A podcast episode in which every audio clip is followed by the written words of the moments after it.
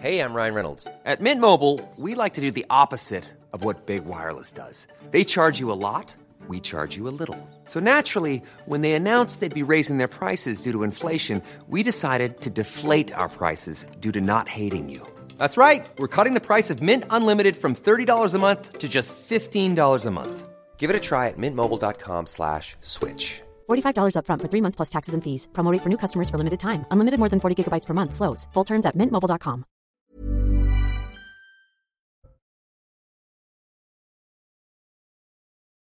Palace ce dimanche soir avant les funérailles d'État d'Elisabeth II. Plus de 200 chefs d'État et de gouvernement présents pour le premier grand rendez-vous diplomatique du roi Charles III. Joe Biden ou encore Emmanuel Macron se sont joints à la foule pour s'incliner devant le cercueil de la reine.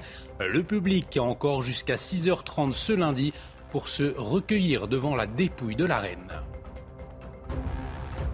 Les funérailles d'État d'Elisabeth II, un défi sécuritaire gigantesque, la plus grande opération jamais encadrée par la police de Londres, un dispositif colossal mis en place avec plus de 10 000 policiers mobilisés. Les détails dans cette édition. En France, Adrien Quatennens, coordinateur de la France Insoumise, se met en retrait de ses fonctions au sein de son parti. Dans un communiqué, le député du Nord reconnaît des violences envers son épouse il y a un an. Une annonce après la révélation par la presse d'une main courante déposée par sa femme. Du côté de la NUPES, les réactions ont été nombreuses ce dimanche et celle de Jean-Luc Mélenchon a choqué. On le verra. Et puis la déception de l'équipe de France de basket. Les Bleus disputaient dimanche soir à Berlin la finale du championnat d'Europe face à leurs rivaux espagnols. Les Français se sont inclinés 76 à 88.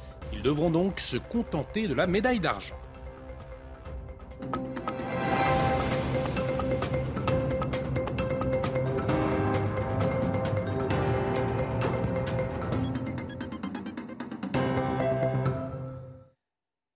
Très heureux de vous retrouver sur CNews. Bienvenue dans l'édition de la nuit et à l'une de l'actualité, le Royaume-Uni figé ce dimanche soir pour une minute de silence en mémoire d'Elisabeth II. Il était 20h à Londres. Les Britanniques ont vécu ce moment solennel chez eux, sur le pas de leur porte ou encore dans la rue. La minute de silence qui a ensuite laissé sa place à de longs applaudissements. Et alors que touche à sa fin le deuil national, le nouveau roi a remercié dans un communiqué toutes ces innombrables personnes qui ont manifesté leur soutien, les Britanniques qui peuvent encore se recueillir devant le cercueil de la reine jusqu'à 6h30 euh, ce lundi. Et de euh, nombreux chefs d'État et de gouvernement du monde entier euh, sont arrivés à Londres ce dimanche. Ils étaient 200 à être reçus à Buckingham Palace en début de soirée par Charles III. C'est le premier grand rendez-vous diplomatique pour le nouveau roi des dirigeants euh, du monde entier qui se sont joints aux Britanniques pour se recueillir devant le cercueil d'Élisabeth II. Et vous allez le voir sur ces images. Il était un peu plus de 20h30 lorsqu'Emmanuel Macron et son épouse Brigitte se sont inclinés devant la dépouille d'Élisabeth II depuis une galerie de Westminster Hall. Quelques heures plus tôt, le président américain euh, s'était lui aussi recueilli devant le cercueil de la reine. Après avoir signé le livre d'or, Joe Biden s'est confié sur la vision qu'il avait d'Elisabeth II. Elle me rappelle ma mère dans cette façon qu'elle avait de se pencher vers vous, la façon dont elle vous regardait, l'air de dire ⁇ Est-ce que tout va bien? Que puis-je faire pour vous? Avez-vous besoin de quelque chose ?⁇ Elle s'assurait que vous faisiez exactement ce que vous étiez censé faire. Et l'abbaye de Westminster s'apprête donc à accueillir environ 2000 personnes pour la cérémonie religieuse, une cérémonie qui débutera à midi et entre privilèges accordés à certains et invités controversés. Eh bien, d'un point de vue diplomatique, l'organisation s'avère compliquée. Les explications de Marine Sabourin. Invité controversé, chef d'État boycotté, président privilégié. L'organisation des funérailles est un véritable casse-tête diplomatique. Il y a tout d'abord ceux qui ne sont pas invités. Après l'invasion de l'Ukraine par l'armée russe, ni Vladimir Poutine, président russe, ni Alexandre Loukachenko, président biélorusse, ne seront présents lors de la cérémonie. Bachar el-Assad, président syrien, Kim Jong-un, dirigeant nord-coréen, sont eux aussi écartés, tout comme la Birmanie, l'Afghanistan et le Venezuela. Il y a ensuite ces invités polémiques. Malgré les tensions liées au Brexit, Ursula von der Leyen, la présidente de la Commission européenne, et Charles Michel, président du Conseil européen, sont sur la liste des invités. Recep Tayyip Erdogan, président turc, Jair Bolsonaro, président brésilien, feront le déplacement, ainsi que le prince saoudien Mohamed Ben Salman, régulièrement critiqué par des ONG pour de graves violations des droits humains dans son pays. Enfin, il y a ceux qui ont des privilèges, à l'instar de Joe Biden qui a obtenu l'autorisation d'utiliser sa limousine présidentielle blindée, acheminée en amont par un vol militaire, contrairement à d'autres dirigeants à qui il a été demandé de venir à l'abbaye à bord de bus affrétés par les autorités. Le président français Emmanuel Macron aurait refusé d'en prendre un, mais on ignore quels arrangements ont été trouvés. Dernière difficulté, éviter qu'un des 2200 invités se sente offensé par son placement dans l'abbaye de Westminster. Et en plus des dirigeants mondiaux, près d'un million de personnes sont attendues dans les rues de Londres, un moment historique et un défi sécuritaire inédit pour les autorités britanniques, policiers, militaires. La mobilisation des forces de l'ordre est hors norme. Les détails avec Maxime Lavandier. C'est une cérémonie minutieusement préparée depuis des décennies. Le Royaume-Uni mettra en place le plus grand dispositif de sécurité de son histoire, plus grand encore que celle des Jeux olympiques de 2012. Nous avons mis en place une énorme opération qui a été planifiée pendant de nombreuses années. Nous aurons déployé plus de 10 000 agents. Il s'agit essentiellement d'agents de la Metropolitan Police. Et nous avons reçu l'aide de toutes les forces de police du pays et même de certaines forces plus éloignées. Alors qu'un million de personnes sont attendues dans les rues de Londres, 1500 soldats ont été appelés en renfort, tout comme les services de renseignement. Il y a beaucoup de visiteurs qui veulent venir à Londres. C'est l'opération de police la plus importante de toute l'histoire de la police.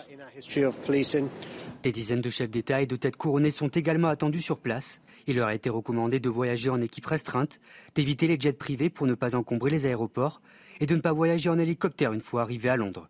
Si certains chefs d'État, à l'instar de Joe Biden, auront la possibilité de se déplacer en véhicule blindé, une bonne partie des autres invités devront se contenter de bus collectifs le tout, évidemment, sous l'œil attentif des forces de sécurité. Et des funérailles d'État de la reine qui seront euh, retransmises dans le monde entier avec un protocole très précis, réglé au millimètre près. Alors, comment vont se dérouler les obsèques? Les explications de Kinson.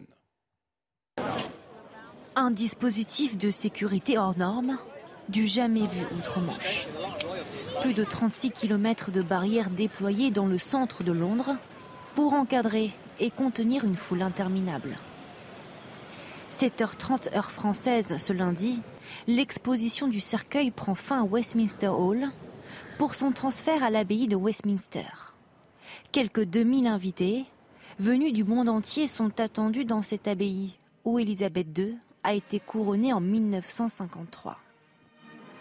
À midi, les funérailles d'État commencent. Vers midi 50, le clairon sonne suivi de deux minutes de silence dans tout le Royaume-Uni.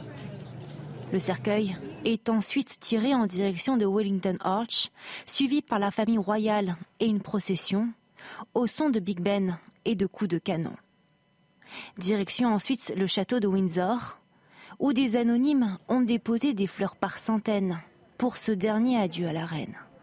Ces funérailles d'État, les premières au Royaume-Uni depuis celles de Winston Churchill en 1965, suivent un déroulement méticuleusement préparé.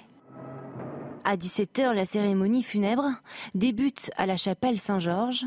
Le cercueil descend ensuite dans la crypte royale avant une cérémonie privée d'inhumation.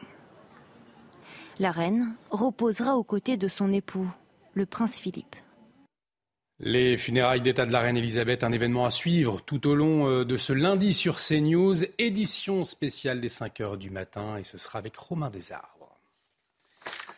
En France, l'actualité politique marquée ce dimanche par la mise en retrait du député LFI Adrien Quatennens. Il a reconnu des violences envers son épouse en pleine procédure de divorce.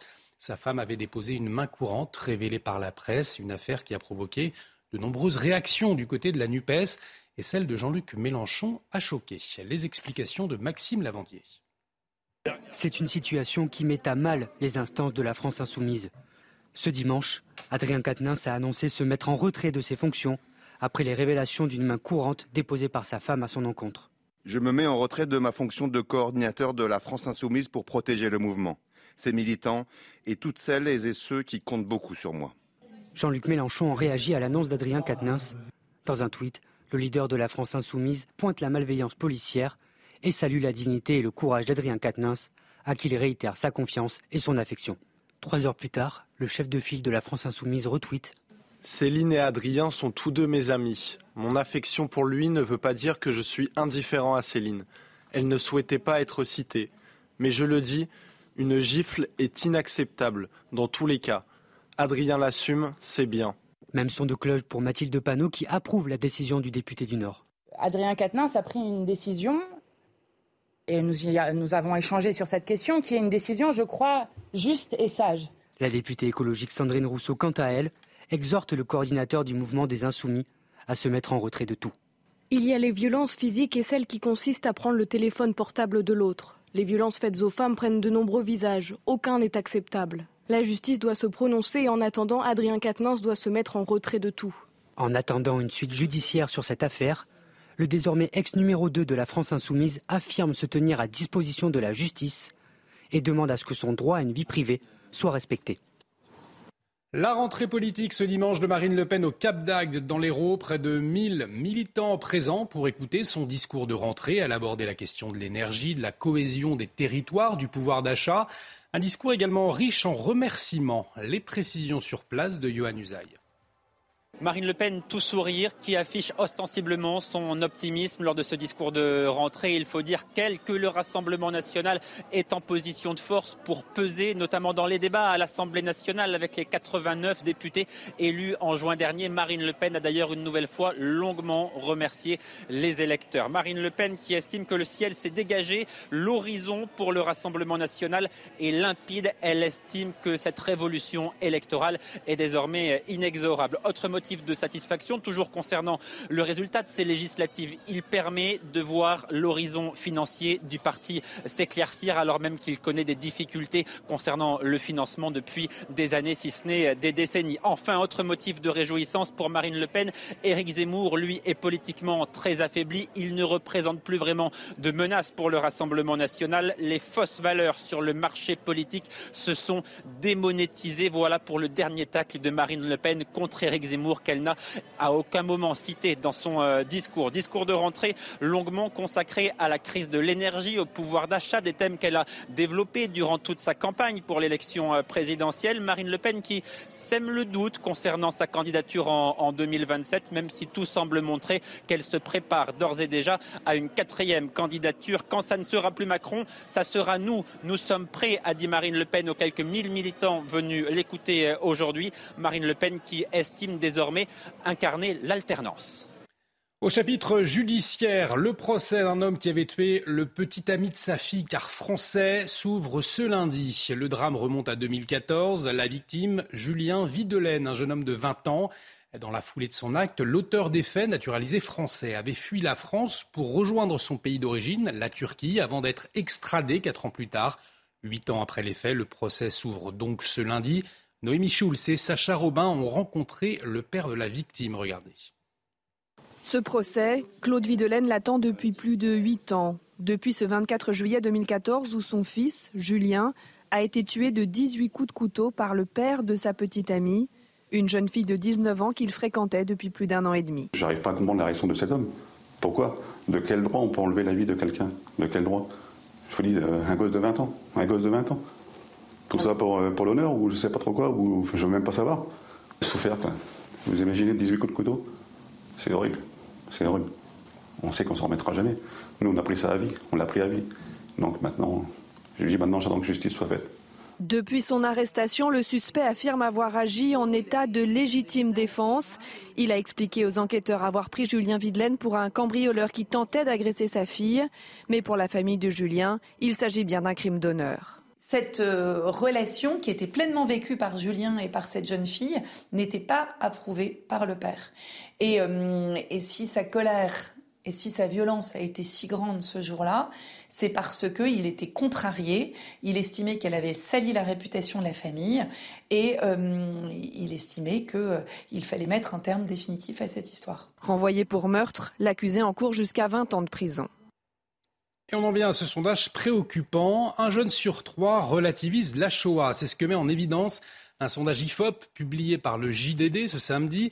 Il révèle néanmoins que l'école conserve un rôle fondamental et efficace dans la transmission de la mémoire du génocide juif, mais des signaux témoignent d'une inquiétante dégradation. Les précisions avec Elisa Lukavski. 86% euh, des jeunes de 15 à 24 ans ont entendu parler euh, de l'Holocauste. Hein. C'est ce qui ressort de cette étude IFOP pour le journal du dimanche et pour l'Union des étudiants juifs de France. L'école conserve donc son rôle fondamental de transmission de la mémoire euh, du génocide juif. À titre de comparaison, ils sont seulement 49% à avoir entendu parler du génocide des Tutsis au Rwanda. Pourtant, dans ce sondage sur la Shoah, eh bien, certains chiffres inquiètent. Si les jeunes sont informés, certains relativisent ce qui s'est passé. 10% des interrogés considèrent euh, la Shoah comme un drame parmi d'autres de cette guerre qui a fait euh, beaucoup de victimes. Seuls 69% disent que c'est un crime qui n'a pas d'équivalent dans l'histoire de l'humanité, ce qui signifie qu'un jeune sur trois hein, est sur une logique de relativisation. Même proportion concernant la place de cet enseignement à l'école. Ils sont 34% à estimer euh, que la Shoah est un thème trop abordé dans les programmes scolaires au détriment d'autres événements comme la guerre d'Algérie ou encore euh, la traite négrière. 35% évoquent même des blagues ou encore des plaisanteries qui ont pu avoir lieu en classe lors de l'enseignement de cette thématique. Des chiffres qui minimisent donc euh, le poids de l'histoire et qui forcément préoccupent. Nouvel incendie en Gironde ce dimanche. 100 hectares ont été brûlés, 310 personnes évacuées de la commune d'Arès près de Lèche-Cap-Ferret. Le départ de feu a été constaté euh, vers 13h30 le soir. Le feu était contenu mais pas fixé selon la préfète de la Nouvelle-Aquitaine et de la Gironde. Deux hélicoptères, deux Dash et quatre Canadair ont été déployés pour venir à bout des flammes. Et puis en Guadeloupe, après le passage de la tempête Fiona, la vigilance en vigueur est repassée en orange pour forte pluie et orage après 24 heures de vigilance rouge. Euh, tout juste 33 ans après le passage du cyclone Hugo qui avait dévasté l'île, souvenez-vous, c'était en 1989. Eh bien, la tempête Fiona a fait de nombreux dégâts. Plus d'informations tout de suite avec Maureen Vidal. Un pont écroulé, des voitures renversées et emportées par les eaux. Ce sont les dégâts causés par le passage de la tempête Fiona ces deux derniers jours. Une partie de l'île a été totalement dévastée. La rivière a emporté le pont. Euh, l'eau doit être montée. Vous voyez la hauteur du pont par rapport à l'eau? L'eau a dû monter au moins à 2 mètres à 3 mètres 50. Et ça a envahi toute la vallée qui est là et les gens ont été inondés chez eux. Des images impressionnantes. En trois jours, les cumuls de pluie ont atteint 50 à 60 cm. Les précipitations ont même provoqué inondations et coupures d'électricité. On a tout perdu, euh, tout ce qui est au rez-de-chaussée est perdu. Tout était dans l'eau et euh, donc là, l'eau est stagnée jusqu'ici. Mais quand il y avait le courant, euh, c'est monté à plus d'un mètre. Des pertes considérables pour les Guadeloupéens. Un homme est décédé dans la nuit de vendredi à samedi, emporté avec sa maison. Quant à elle, la tempête Fiona continue de se déplacer vers l'ouest en arrivant sur Porto Rico. Et on ouvre la page sport à présent avec la finale de l'Euro de basket. La France s'incline sèchement contre l'Espagne, 76 à 88. Un début de rencontre catastrophique a condamné les Bleus. Le récit de cette finale avec Maxime Gapaillard. Les retrouvailles six ans après le dernier duel officiel ont tourné à l'avantage des Espagnols. Au début de la rencontre, la Rora perd moins de ballons, et plus à droite et mène 23-14 à la fin du premier quart-temps. Dans le second, c'est le show Juancho Hernan Gomez. Oh là là, ils sont injouables avec cette adresse-là, les Espagnols. 6 sur 7 à 3 points pour l'Espagnol, rien que dans ce carton. L'écart monte à 21 points, mais Evan Fournier sonne la révolte. Dans le point pour Evan Fournier, ça va bien Il ramène les Bleus à 10 points des Espagnols à la pause.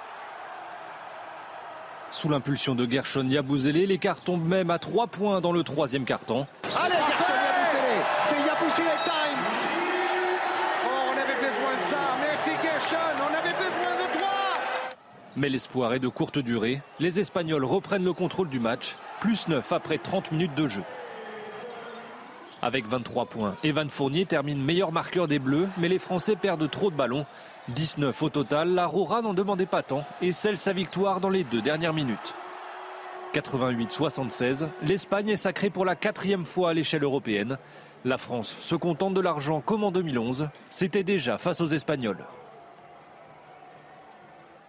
Du football et le choc de cette huitième journée de Ligue 1. Paris se déplaçait à Lyon. Les stars parisiennes ont fait la différence. Neymar qui sert parfaitement Lionel Messi, vous le voyez, le septuple ballon d'or inscrit son quatrième but en Ligue 1 cette saison. Euh, Paris a dominé le reste de la rencontre et croit même doubler la mise sur un coup franc de Messi. Sergio Ramos est hors jeu. Le PSG est seul leader de la Ligue 1. Deux points devant Marseille, accroché dimanche après-midi par Rennes au stade Vélodrome. On termine cette page sport avec le Grand Prix d'Aragon en MotoGP. Fabio Quartararo a lourdement chuté 20 secondes seulement après le début de la course. Plus de peur que de mal pour le Français, mais opération catastrophique au championnat du monde. Bagnaia, deuxième sur la ligne d'arrivée, en profite pour revenir à 10 points du Niçois. L'Italien Enea Bastianini remporte, lui, le Grand Prix sur le fil. Restez avec nous sur CNews, édition spéciale pour les funérailles d'État de la reine Elisabeth II à suivre en direct dès 5h ce lundi matin avec Romain Desarbres. Et on va se quitter avec ces images en direct depuis Westminster Hall où les Britanniques eh bien, continuent d'affluer pour rendre un dernier euh, hommage à leur reine. Excellente nuit sur CNews.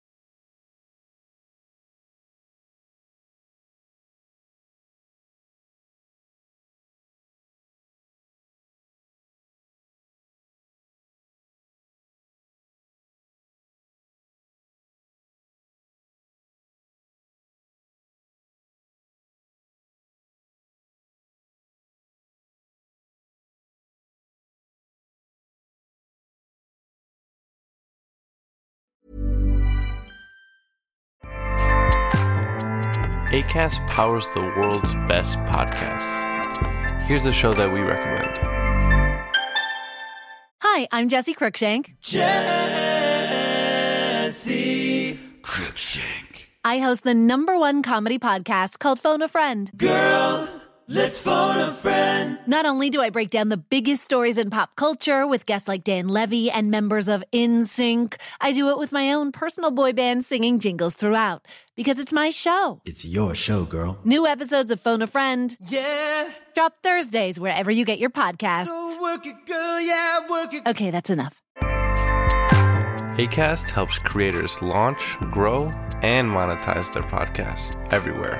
ACAST.com.